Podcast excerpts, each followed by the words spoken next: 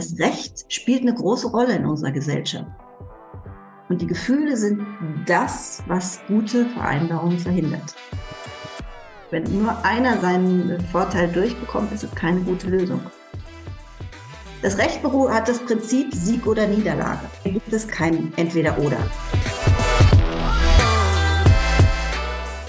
Hallo und herzlich willkommen zu einer weiteren Folge des Hidden Champion Podcasts. Ich spreche heute mit der Rechtsanwältin und Mediatorin Freier Sabine Säuberlich. Sie hat eine eigene Kanzlei für kooperative Praxis und Mediation und unterstützt Paare, die sich trennen oder scheiden lassen wollen, dabei Konflikte fair zu lösen. Wir haben darüber gesprochen, was genau sich hinter der Idee einer kooperativen Praxis versteckt, wie sich dieses Verfahren von einem normalen Scheidungsverfahren vor Gericht unterscheidet. Und natürlich sprechen wir auch über das spannende Thema Konflikte. Sabine teilt zum Beispiel ihre Tipps mit uns, wie wir einen Konflikt ansprechen, bevor er zum echten Problem wird. Ich wünsche dir ganz viel Spaß beim Anhören dieser Folge.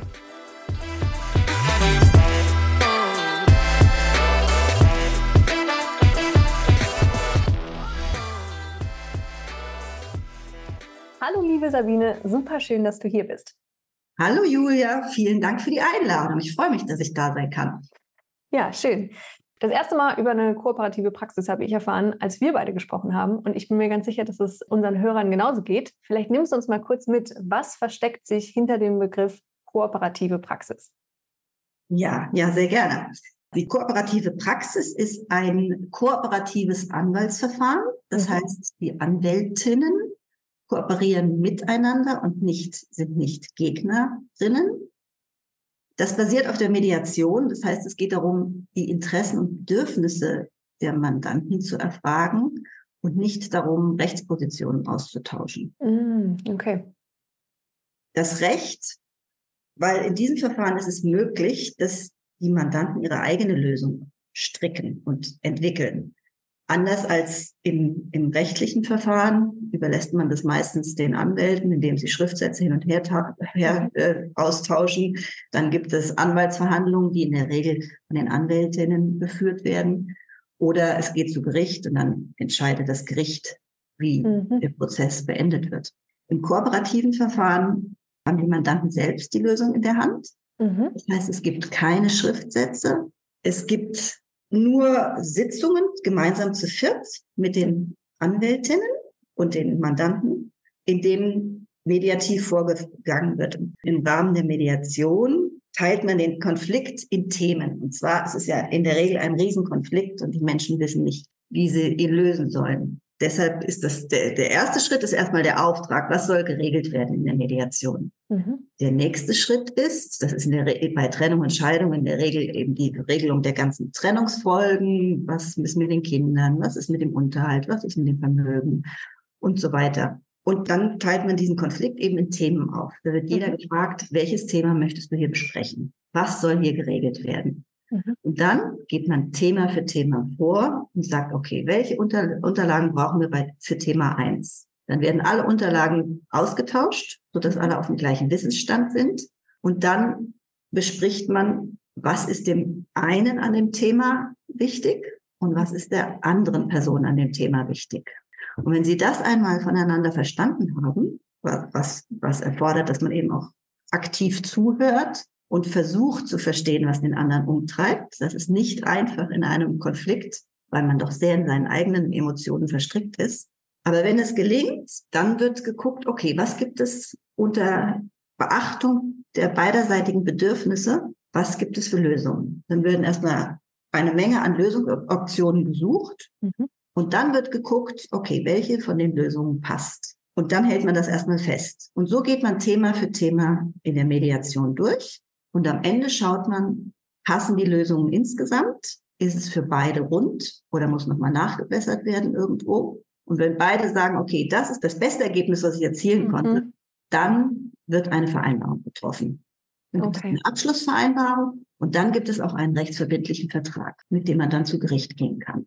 Okay, gut. Das heißt, man einigt sich außergerichtlich in einer Mediation Mhm. Und äh, gut, es muss am Ende immer noch eine Gerichtsentscheidung geben. Es, es geht ja schließlich um eine Trennung oder Scheidung. Die muss einmal quasi rechtsgültig genau. gemacht genau. werden. Okay, gut. Und die kooperative Praxis, dann kommt da oben drauf. Genau, genau. Das ist, das ist die Basis. Aha. Und manche Menschen, oder es gibt eigentlich auch eine Vielzahl von Menschen, die sagen, oh nee, ich kann mich in der Situation nicht mit meinem Partner oder Partnerin an einen Tisch setzen. Ja. Das ist mir too much. Da ist immer das gleiche Kommunikationsmuster oder ich fühle mich unterlegen oder äh, ich werde nicht gehört oder, oder, oder. Mhm. Da gibt es viele, viele äh, Ressentiments. Und dafür ist die kooperative Praxis. Okay. Da hat jeder seine Anwältin an der Seite und die Anwältinnen, also ich, ich sage Anwälte und Anwältinnen. Mhm, in einem Wort, genau. Mit den Gendern ist es so sehr, schwierig. Sehr gut, also, sollen beide gemeint sein, ja, sollte hier keiner diskriminiert werden. Auf jeden Fall, die äh, setzen sich gemeinsam mit den Mandanten an einen Tisch mhm. und verhandeln wie in der Mediation. Und außerhalb der Sitzung gibt es aber die Rechtsberatung. Da sagt man, okay, wie sieht es rechtlich aus? Oder auch die Sitzungen werden einzeln quasi. Einzeln, genau. Okay. Einzeln. Also jeder einzeln wird beraten, wie, wie ist die rechtliche Situation, weil das finde ich sehr wichtig, das auch abzugleichen, weil wir leben in einem Rechtssystem. Ja. Und dass man auch das Recht kennt, weil wenn dann jemand auf der Straße kommt und sagt, hier, wieso hast du das gemacht? Das wäre doch mm. nötig, ja. Und dann wird eine ganze Vereinbarung schräg. Deshalb ist es ganz wichtig, dass man das Recht auch kennt. Und das wird eben von jedem, von jeder Anwältin einzeln äh, besprochen und auch in das Verfahren eingeführt. Aber die Basis der, der Entscheidung oder der Vereinbarung ist nicht unbedingt das Recht. Es spielt eine Rolle, aber es ist basiert nicht unbedingt auf dem Recht, sondern es wird geguckt eben, wie sind die Bedürfnisse die sind nicht unbedingt äh, kompatibel mit dem Recht. Ja, ja, ja. Und du findest dann quasi die richtigen, das richtige Recht, was dann dazu passt. Genau, ne? das, was, was, äh, was passt. Und das Spezielle an dem Verfahren ist, dass es keine Schriftsätze gibt, mhm. dass eben die Mandanten ihre Lösung selber in der Hand haben, was einem was zufrieden führt. Ja, das haben sie sonst nicht? Nein, wenn sie, wenn man bei, bei Gericht ist, kriegt man die Entscheidung serviert. Ach so. Ob dann ja. eine friedliche Lösung rauskommt oder nicht. Das mhm. Recht, das Recht hat das Prinzip Sieg oder Niederlage.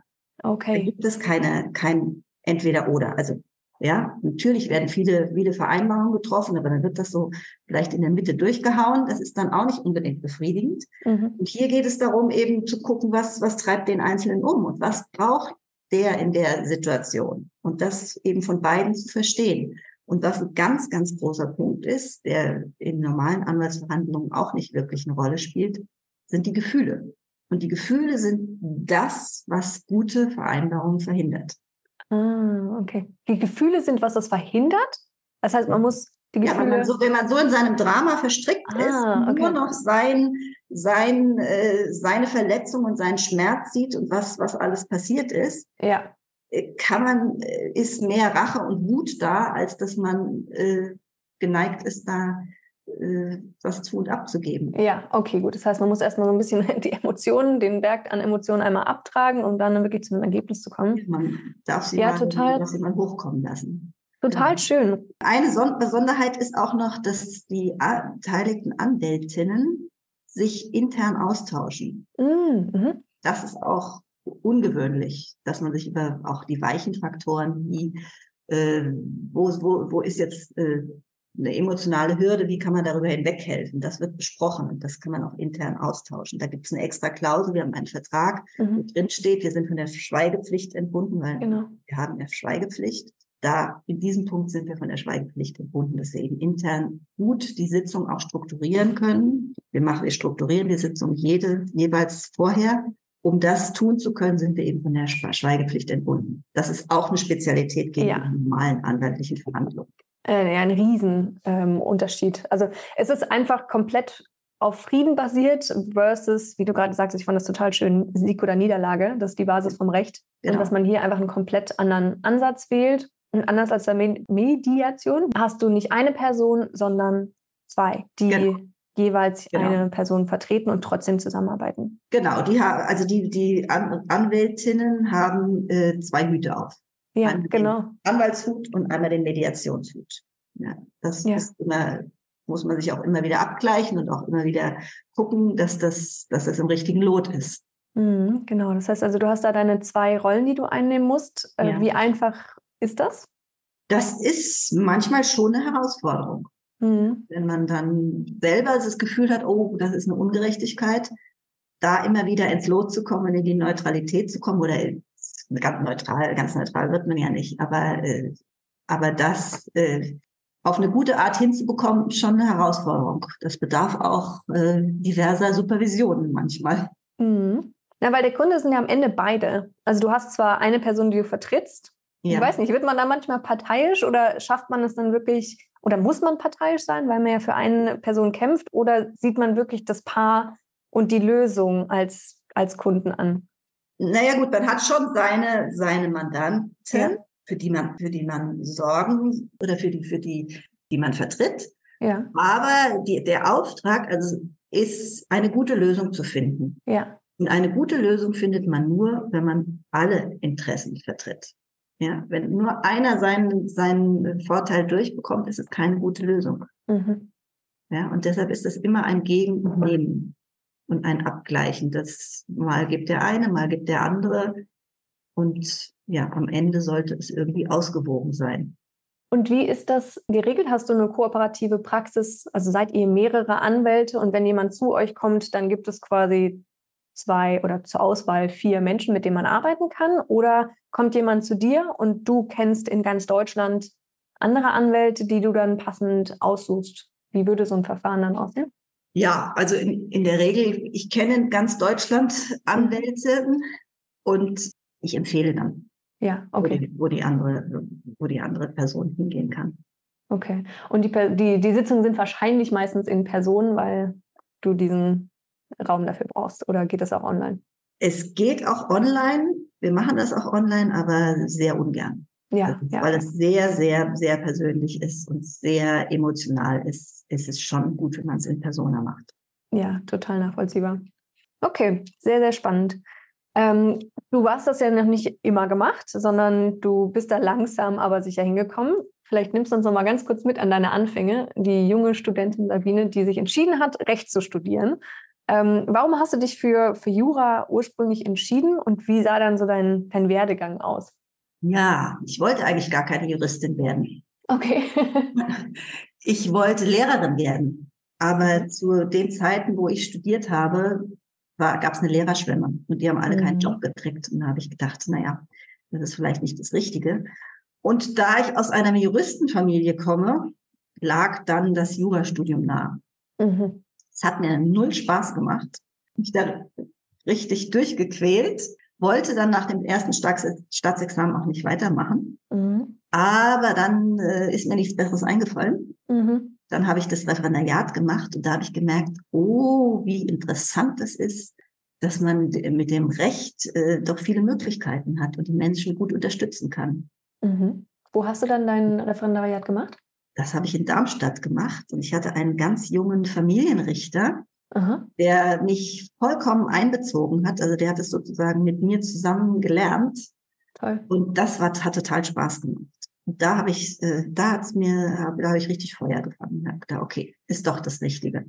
Cool, ja. Ja, und dann habe ich 15 Jahre als Anwältin gearbeitet und gemerkt, also so richtig glücklich bin ich damit nicht gewesen, diese Paragraphen, ja, sich hinter den Paragraphen zu verstecken und habe gemerkt, die Emotionen spielen keine Rolle und die Streitereien fand ich einfach sehr, sehr schwierig, ja, weil immer diese Schriftsätze und diese, das macht mit den Mandanten auch so viel, wenn dann so ein Anwaltsschriftsatz kommt. Ja, das ist eine mhm. derartige formale Sprache.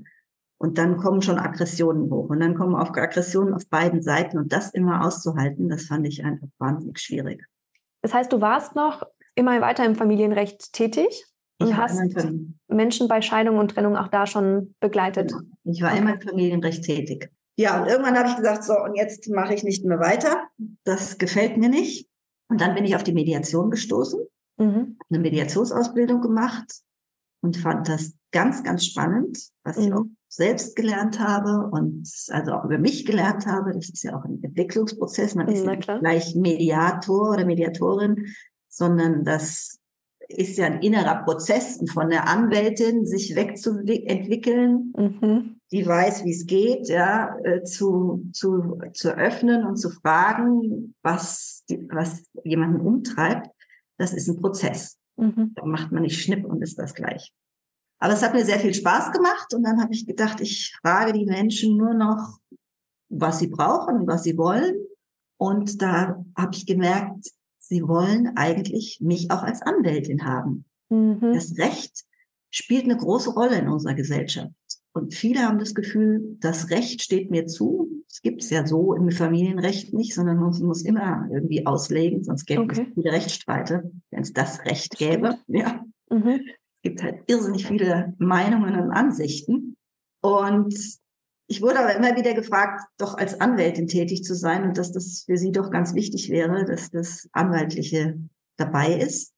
Und dann bin ich äh, wie durch ein Wunder auf die kooperative Praxis gestoßen. Das hat mir ein Freund erzählt und hat gesagt, hast du davon schon mal gehört? Weil ich immer gesagt habe, Mensch, ich kann, ich weiß nicht, wie ich das machen soll. Als Anwältin und als Mediatorin. Als Anwältin bin ich mhm. Parteivertreterin, als Mediatorin bin ich neutral. Das passt ja irgendwie nicht. Ja, und dann hat er mir äh, erzählt, hat er mir das erzählt und das ist mir sowas von ins Herz gesprungen, wo ich dachte, ja, das ist die Lösung. Genau so muss, ist es wichtig, dass Anwälte arbeiten und ähm, ja, und dass es eben hilfreich für die Mandanten ist.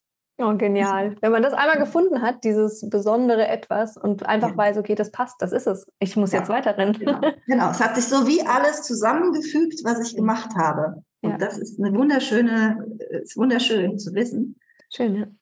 Und ähm, es ist, ist ein Verfahren, was aus USA kommt. Das wurde dort entwickelt von Anwältinnen, die gesagt haben, okay, also wir verhandeln hier und haben immer noch was im Köcher, weil mhm. wenn das, wenn die Verhandlung scheitert, gehen wir zu Gericht, dann können wir noch was auf den Tisch legen. Mhm. Das ist ja eigentlich blöd. Wollen wir nicht vereinbaren, dass wir nicht zu Gericht gehen? Das habe ich weiß nicht, ob ich das schon gesagt hatte. Die mhm. Vereinbarung ist, dass wir nicht zu Gericht gehen. Also jeder kann sich darauf verlassen, dass das im Raum bleibt, was da gesprochen wird.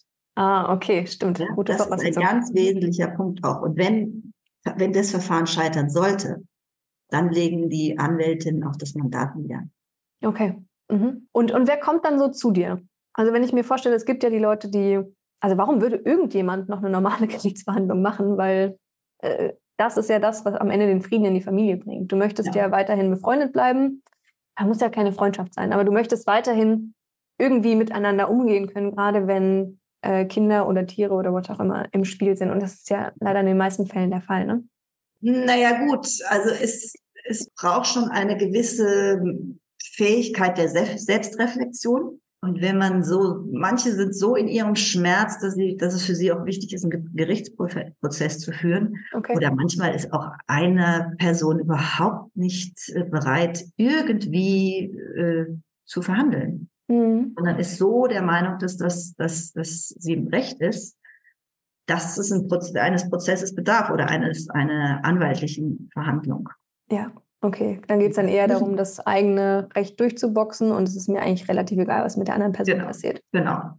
Und es ist auch egal, was dann mit der Familie passiert. Also es gibt eben okay. auch Situationen.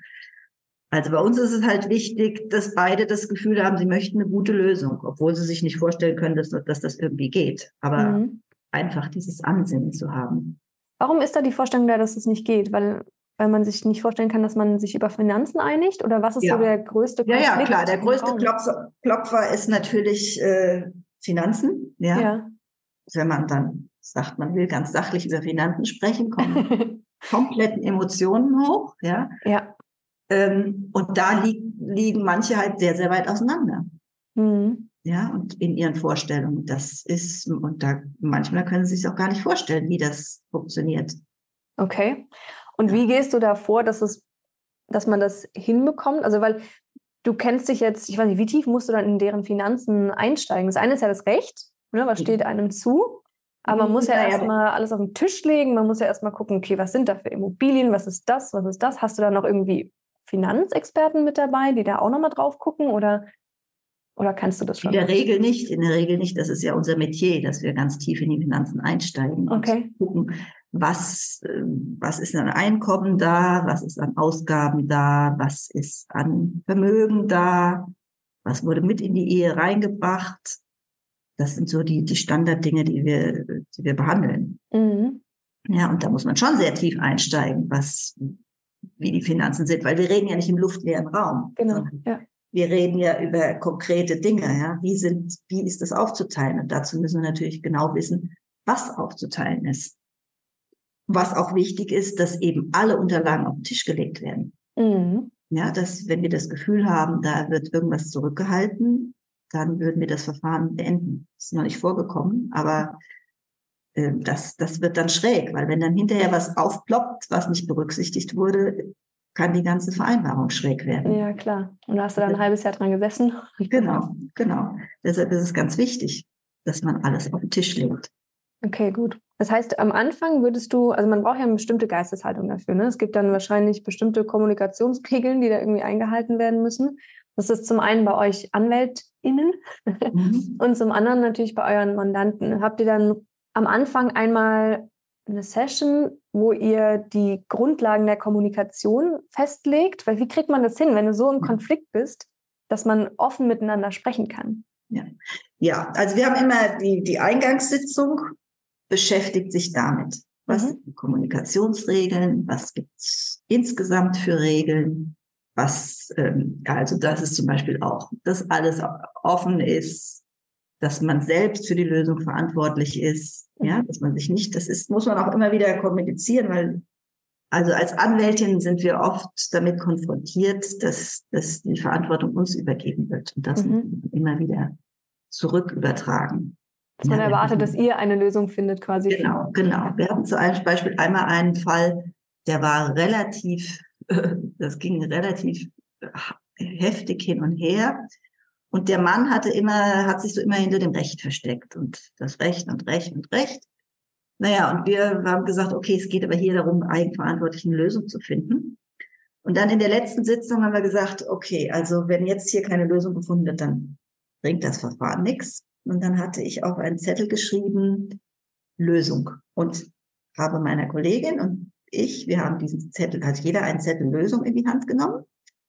Und die hat jeder dem Mandanten und der Mandantin übergeben. Mhm. Das heißt, die haben die, die haben die Lösung dann in der Hand gehabt. Mhm. Und das hat so einen Effekt gehabt, dass in der Sitzung haben wir eine Lösung gefunden. Okay, Wahnsinn. Ja. Inwiefern? Die haben sich dann, dann überlegt, okay, was wäre meine perfekte Lösung und haben sich dann das gegenseitig vorgestellt, oder? Na gut, nein, nein, es war schon ganz viel, war, schon, war ja schon ganz viel im Raum. Wir hatten schon ganz viel erarbeitet, wie das laufen könnte, aber sie konnten sich irgendwie nicht auf Beträge, was, hm. was, die, mhm. was die Vermögensauseinandersetzung anbelangt, äh, einigen. Und dann haben sie immer wie auf dem Bazar diese Lösungsschilder hin und her geschoben. und zum Schluss haben sie gesagt, okay, so machen wir es. Cool. Okay. Das war einfach ja, rein haptisch hat dann auch, war insbesondere für den Mann wichtig, hat der das Lösungsschild in der Hand gehabt und hat es dann auf einmal anders verstanden. Ja, manchmal helfen diese visuellen Dinge nochmal, dass man ja. das so ein bisschen internal, internalisiert. Ja. Okay, super spannender Fall. Und was hast du noch für, für interessante Konflikte, die irgendwie aufkamen, wo man sagt, da könnte man vielleicht was von lernen, wie man miteinander kommuniziert oder was möglich ist, wenn man offen kommuniziert? Ja, ja, ich habe noch einen Fall, der sehr äh, beeindruckend war. Und zwar, sie äh, ist Logopädin und mhm. er ist Investmentbanker. Mhm. Und, er war, und sie hatte immer die Finanzen von ihrem Vater machen lassen. Dann hat es der Mann gemacht und sie hat sich mit nichts beschäftigt, hat sie auch nicht interessiert. Und da ging es um sehr viel Geld. Und ähm, ja, sie hatte so immer ein bisschen Widerstand sich damit zu beschäftigen. Und der Mann war sehr fix unterwegs, der hat immer Lösungsvorschläge gebracht und hat dann immer gleich alles zusammengerechnet, ausgerechnet, überlegt, wie das alles gehen könnte, wie man diese Beträge hin und her schieben könnte. Und dann kam wieder so ein Vorschlag an und die Frau hat gesagt, oh, ich muss ja schon wieder das machen, was mein Mann will. Mhm. Und dann haben sie gesagt, nee, stopp. Das müssen Sie nicht. Was wollen Sie denn? Es war dann gar nicht so raus, einfach so rauszufinden, was sie wollte, aber das haben wir dann zusammen wusste es wahrscheinlich erstmal auch nicht, ne? Nee, sie wusste es erstmal nicht so richtig, wirklich. Und das haben wir dann aber zusammen rausgefunden. Und dann hat sie gesagt, okay, okay, wenn ich das sage, dann flippt er aus. Und dann bricht er das Verfahren ab. Mhm. Dann habe ich gesagt, okay, es gibt jetzt genau zwei Alternativen. Entweder sie schlucken das und machen was, was sie nicht wollen, oder sie riskieren, dass er ausflippt. Also sie hat sich dazu entschieden, das zu riskieren. Und in unserer gemeinsamen Sitzung zu viert hat sie dann ihre Position vertreten und Mhm. ist dann natürlich ausgeflippt. War auch, Verdammt. war, war auch ziemlich heftig. Also sie hat es ein bisschen überschießend auch vorgebracht, ja, so wie Erstverschlimmerung in der Homö- Homöopathie. Mhm. Er ist dann drei Wochen abgetaucht und hat sich nicht gemeldet. Und nach drei Wochen kam er wieder und dann haben die weiterverhandelt. Und sie hatte sich mittlerweile einen Finanzberater, also insofern gibt es dann schon noch dritte Experten Ja. manchmal, hatte sich einen Finanzberater genommen, der sie beraten hat, wie sie das alles, wie sie mit, dem, mit den Summen, die da kommen, umgehen kann und was für sie sinnvoll, sinnvoll ist. Und dann haben die auf Augenhöhe verhandelt. Ja, da war richtig, also sie hatte ihr Muster verlassen, dass sie sich um das nicht kümmert, sondern hat sich dem gestellt. Mhm. Und auf einmal ist eine Augenhöhe entstanden. Und ein Jahr später hat sie mir geschrieben, also sie haben ein wunderbares Verhältnis, feiern die Oh, Geburtstage schön. der Kinder zusammen und also wirklich so, wie man sich's wünscht. Ja, Wahnsinn. Ich finde, das zeigt auch ganz gut, ähm, welche positiven Effekte es haben kann, wenn man sich wirklich mal einem Konflikt stellt. Ne? Also, warum haben wir so wahnsinnig Angst davor? Meistens, weil, ja, wenn, oh, wir haben Angst vor Konflikten, die schwelen, weil wir eine Person verlieren könnten, die uns wichtig ist. Genau. Oder weil wir vielleicht das Gefühl haben, dass wir nicht stark genug sind oder rhetorisch nicht stark genug sind, ähm, uns gegen die andere Person zu behaupten, weil da vielleicht ein Machtgefälle über die Zeit hinweg entstanden ist. genau. Aber ich finde, das Beispiel, das du gerade genannt hast, ist halt ja der Wachstum, der möglich ist. Wenn du mal dir wirklich die Zeit nimmst, für dich einzustehen, dir zu überlegen, was will ich denn eigentlich? Und nein, dieses Mal gebe ich nicht klein bei, sondern ich äußere das mal ja, äh, und guck einfach mal, was passiert. genau. Das Schöne bei, bei dem, was du machst, ist, es ist eh schon zu Ende. Ja. Ne? Äh, dementsprechend ähm, du hast eigentlich nichts mehr zu verlieren. Naja, nee, nee, ganz so ist es nicht. Man könnte ja dann weniger Unterhalt bekommen oder weniger Vermögen oder, oder, dann kommen ja diese Ängste hoch, ja. Also Mhm, es stimmt. gibt schon auch was zu verlieren. Das ist zwar der Partner nicht mehr zu verlieren, aber das Materielle, ja.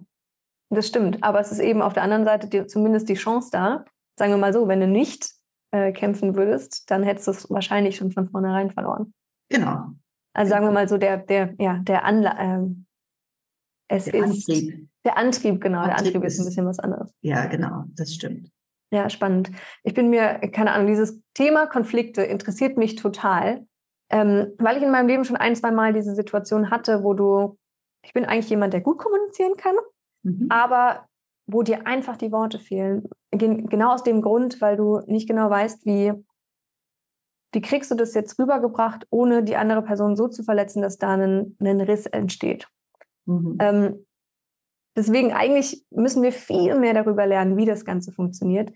Ähm, hast du eine Idee, wie man das präventiv umsetzen könnte? Also wir sind jetzt noch nicht in einer Scheidungs- oder einer Trennungssituation. Das kann ja auch in Freundschaften sein. Ne? Wie, wie spricht Mhm. man einen Konflikt an, der im Raum steht, um ihn zu lösen und ihn nicht einfach immer größer werden zu lassen?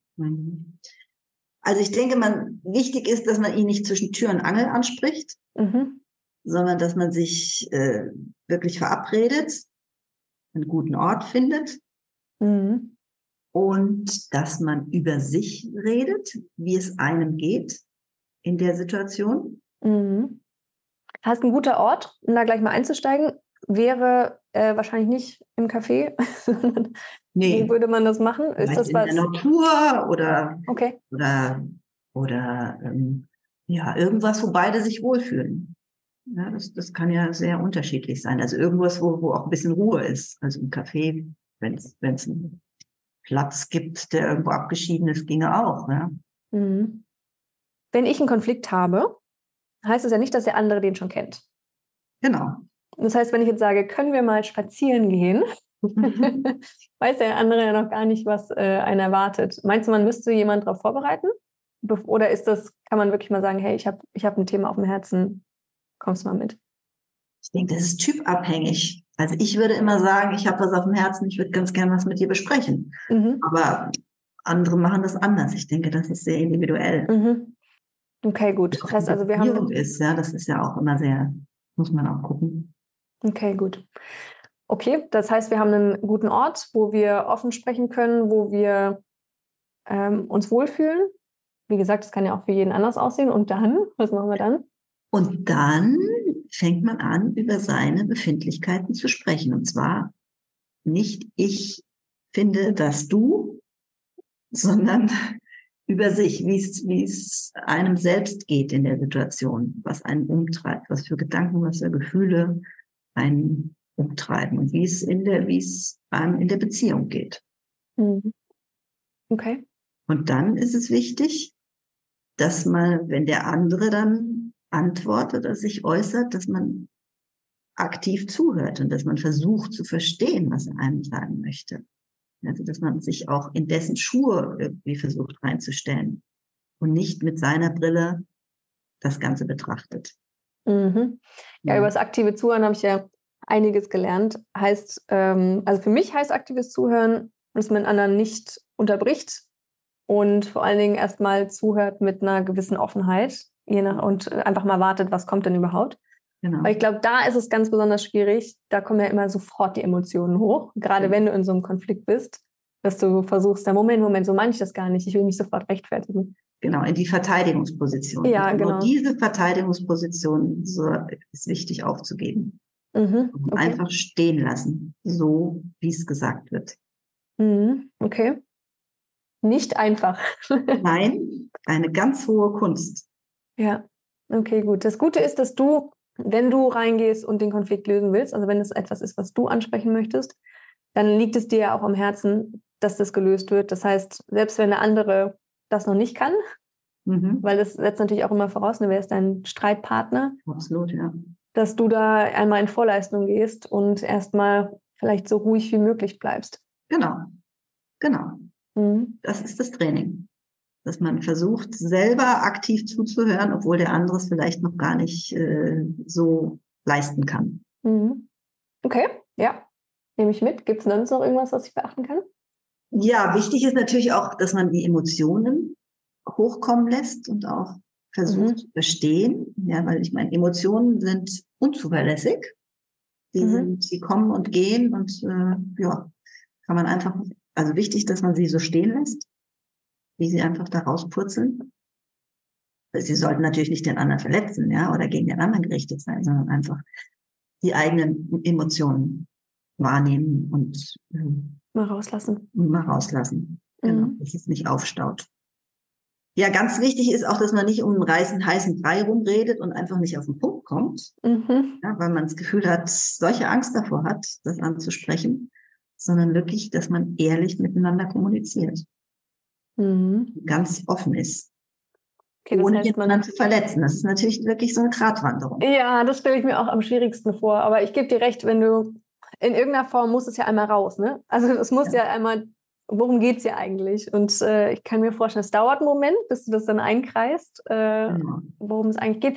Wahrscheinlich im Gespräch, was ich feststelle, ist manchmal denkst du auch, das ist der Punkt und dann kommst du im Gespräch einfach ein bisschen tiefer. Hä, warum, ja. warum stört dich das denn jetzt?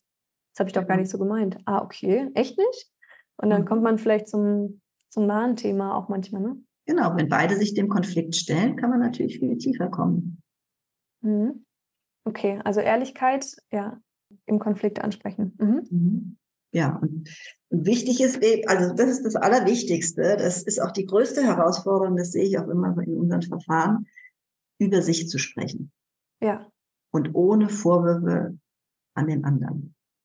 Das ist das, was du gerade mit den Ich-Botschaften. Genau. Meintest. Also ich habe da, ich habe da, wir hatten, also ich, vielleicht mache ich mal ein Beispiel. Mhm, gerne. Wir hatten ein Verfahren, das war, also das war ein Ehepaar, die hatten zwei Kinder und ähm, haben sich fürchterlich übereinander aufgeregt.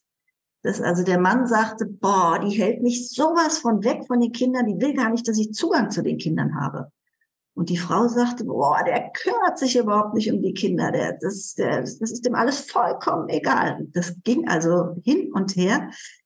Und dann haben wir mal äh, gesprochen, was, was eigentlich Sache ist. Und dann stellte sich raus, er erwartete, mhm. dass sie ihn darüber informiert, wie es den Kindern geht. Mhm. Sie erwartete, dass er nachfragt, wie es den Kindern geht. Mhm. Und da haben die zwei Erwartungen haben so, äh, da haben die so gestritten, ja, weil sie einfach ihre Erwartungen nicht kommuniziert haben. Okay, spannend. Das heißt, es war ein gemeinsames Ziel im Raum. Die Ja. wollen eigentlich, also er wollte mit den Kindern, sie wollte, dass er mit den Kindern Genau, Zeit verbringt genau. und sie haben es auch nicht ge- Okay. Und da waren einfach die, die Erwartungen standen dazwischen Mhm. und die Vorwürfe, die sie sich gemacht haben. Ja. Mhm. Und dann haben wir das mal aufgeräumt und die sind aus der Sitzung gegangen und haben noch drei Stunden lang Vereinbarungen getroffen, weil die so erleichtert waren Ach, toll. und dann noch gleich weitergemacht. Ja, also das, das war schon auch sehr beeindruckend. Und was hat man dann für eine Lösung gefunden? Wer muss jetzt wen informieren? Das weiß ich nicht mehr, ist schon lange her. Aber Mhm. das, äh, auf jeden Fall haben sie Lösungen gefunden. Es geht am Ende einfach nur mal darum, es einmal auszusprechen. Ah, okay, Genau. das erwartet. Okay. Genau, und eine Regel zu finden, wie sie es machen. Ja. Also wie sie es dann gemacht haben, weiß ich nicht mehr. Aber Ja. Okay. sie haben es gemacht und das ist, äh, ich weiß, es ist heute immer noch ein gutes Verhältnis. Schön. Okay. Mhm. Gut, ich glaube, das ist ja schon mal ganz schön viele Dinge, ähm, die man machen kann. Also ich versuche nochmal durchzugehen, sich einmal überlegen, was will ich überhaupt besprechen, mit wem, Mhm. warum, ähm, dann deinen Ort finden und irgendwie einen Zeitraum, wo es passt, ähm, wirklich auch sich die Zeit nehmen zu können, zuzuhören, Mhm. ähm, auf deine Sprache achten und vor allen Dingen darauf, dass du wirklich zuhörst, ohne direkt unterbrechen zu wollen. Ähm, du hast gesagt, dass es darum geht, nicht um den heißen Brei rumzureden, sondern auf den Punkt zu kommen, Mhm. mh, keine Vorwürfe zu machen. Und jetzt bin ich gerade genau. Und das andere ist dann am Ende, wenn man das einmal aus dem Weg geräumt hat, mal zu schauen, gibt es nicht am Ende einen gemeinsamen Nenner. Genau. ähm, Wo geht unser Weg hin? Wo können wir uns treffen, so dass wir beide uns äh, wiederfinden? Ja, ja, sehr gut. Und wenn das nicht funktioniert, dann hat man ja euch. Ne? Dann geht man entweder, Genau. dann kann man Dann- noch mal einen, eine dritte Person mit einbeziehen und sagen, okay, wir sind jetzt an einem, in einer Pat-Pat-Situation, wir kommen hier nicht weiter. Genau. Dann kann man zur Mediation gehen oder Paartherapie oder, oder, oder. Genau. Ja. Und wenn es dann zur Trennungsscheidung kommt, zu dir. Genau, genau. Für Paare gibt es was Wunderbares und zwar das Zwiegespräch. Ich weiß nicht, hast du davon schon mal gehört? Nee. Mhm. hat ein Frankfurter Professor mit seiner Frau äh, ins Leben gerufen. Und zwar vereinbart das Paar einen bestimmten Ort, eine bestimmte Zeit und eine bestimmte Zeitdauer, Ja. ähm, wann es sich trifft, und zwar regelmäßig. Was weiß ich, einmal in der Woche oder einmal in zwei Wochen. Und sie setzen sich hin und jeder erzählt zehn Minuten, fünf Minuten, 15 Minuten, das legen wir auch fest, wie es einem selbst geht, wie es einem zur Zeit geht, wie es einem mit der Be- Beziehung geht und wie es einem mit dem anderen Partner geht. Mhm. Und der andere hört nur zu, ohne das zu kommentieren. Und das machen sie beide und lassen es einfach so stehen. Und wenn man das regelmäßig macht, kommt man viel tiefer noch in die Beziehung rein. Mhm. Und bist du da auch mit anwesend oder macht man das quasi Ja, als das, macht, Paar? das, macht, das macht das Paar, macht das Paar selbst. Mhm. Auch eine sehr gute Das Präventive. ist eine, ist eine Präventionsmaßnahme, ja, um, um einfach immer wieder zu gucken, wo stehen wir. Ja, gerade wenn es einem nicht so ähm, leicht fällt oder wenn es nicht natürlich ist, ne? wenn man niemand ist, der total viel diskutiert oder gerne kommuniziert, ist das einfach eine schöne Variante, dann sich zu sagen, okay, vielleicht alle zwei Wochen Genau. ähm, setzen wir uns mal hin und hören uns gegenseitig fünf oder zehn Minuten zu Mhm. und lassen es einfach mal so stehen. Das finde ich Genau. wiederum schwierig, dass wir danach nicht drüber, kannst danach drüber sprechen, gehe ich davon aus. Naja, später dann. Nicht, Ja. nicht unmittelbar. Okay. Sollte sich erstmal setzen lassen. Mhm. Okay, gut. Und was sind da deine Erfahrungen mit? Hast du es selber mal ausprobiert? Nee, ich habe es selber nicht ausprobiert, aber ich habe das von Leuten gehört, die das sehr hilfreich fanden. Mhm. Okay. Um einfach auch auf dem aktuellen Stand zu bleiben. Ich glaube, bei Paaren, was ja oft passiert ist, ne, du entwickelst dich weiter Mhm. und wenn du denkst, ah, das ist ja logisch, das passiert ja alles bei dir drin, ne? Mhm. ähm, das muss ich nicht teilen, dann geht es halt auf einmal irgendwie auseinander. Genau. Und ein Grad wird, ein Grad Veränderung der Ausrichtung wird halt langfristig dann eine große Schere. Genau. Genau. Und das, das ist wichtig, dass man den anderen eben immer irgendwie mitnimmt. Mhm. Okay. Dann wäre zuletzt noch die Frage, okay, wenn jetzt jemand in der Situation ist, äh, Trennung oder Scheidung, ähm, wie findet man dich? Wie geht man auf dich zu? Oder ich glaube, du bietest ja auch noch sowas an wie ähm, Schwertseminare. Kommen die, sind die nochmal separat davon oder Teil des ganzen Prozesses? Die sind separat davon, noch separat. Vielleicht mhm. integriere ich sie irgendwann mal in meine Arbeit, aber im Moment sind sie separat. Ja, Schwertseminare, da geht es darum, dass man seine eigene Mitte findet. Mhm. Dass man weiß, dass man also seine eigene Kraft spürt. Das, das kommt aus dem Japanischen Aikido und Kendo, ist eine Kombination, heißt Aiki-Kendo. Mhm. Und zwar aus dem Schwertkampf. Hier geht es aber nicht um Kampf, sondern um Fokussierung und Zentrierung. Mhm. Für wen genau? Für, für Paare sind die. Okay, das heißt also auch schon vorher, je nachdem, wann auch genau, immer. Genau, ja. genau. Um zu schauen, was, was, was gibt es da an Konflikten. Das Schwert mhm. transportiert sehr viel, äh, macht sehr viel sichtbar. Mhm. Und zwar so sichtbar, dass man es selber auch spürt. Okay. Das finde ich das Schöne daran. Ja? Also mhm. das kriegt man nicht gesagt, sondern man kann es selber spüren, wie man tickt. Ja, wie man, wie man das Schwert führt. Also es geht darum, dass man sich gegenübersteht und einer hält das Schwert vor sich hin und der andere holt aus und versucht, die Spitze des Gegenüber zu treffen. Mhm. Und dabei passiert so viel, weil wenn man das mit geistiger, äh, mit, mit, mit Kopf macht, geht's schief. Trifft okay. man gar nicht. Ist also geht links und rechts vorbei. Okay. Mhm. Ja.